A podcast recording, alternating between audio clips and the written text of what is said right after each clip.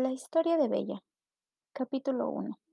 Había una vez una hechicera que convirtió a un apuesto príncipe en una horrible bestia, al darse cuenta de que era un joven egoísta y con corazón de piedra.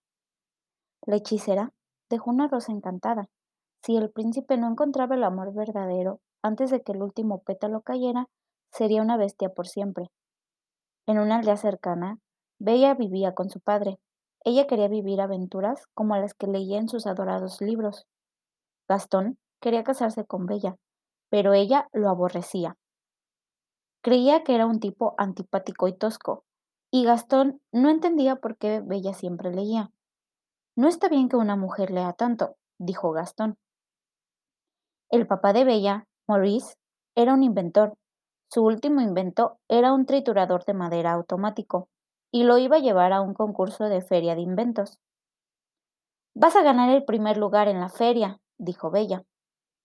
En camino a la feria, Maurice se perdió en el bosque. Una manada de lobos lo persiguieron hasta la entrada de un castillo.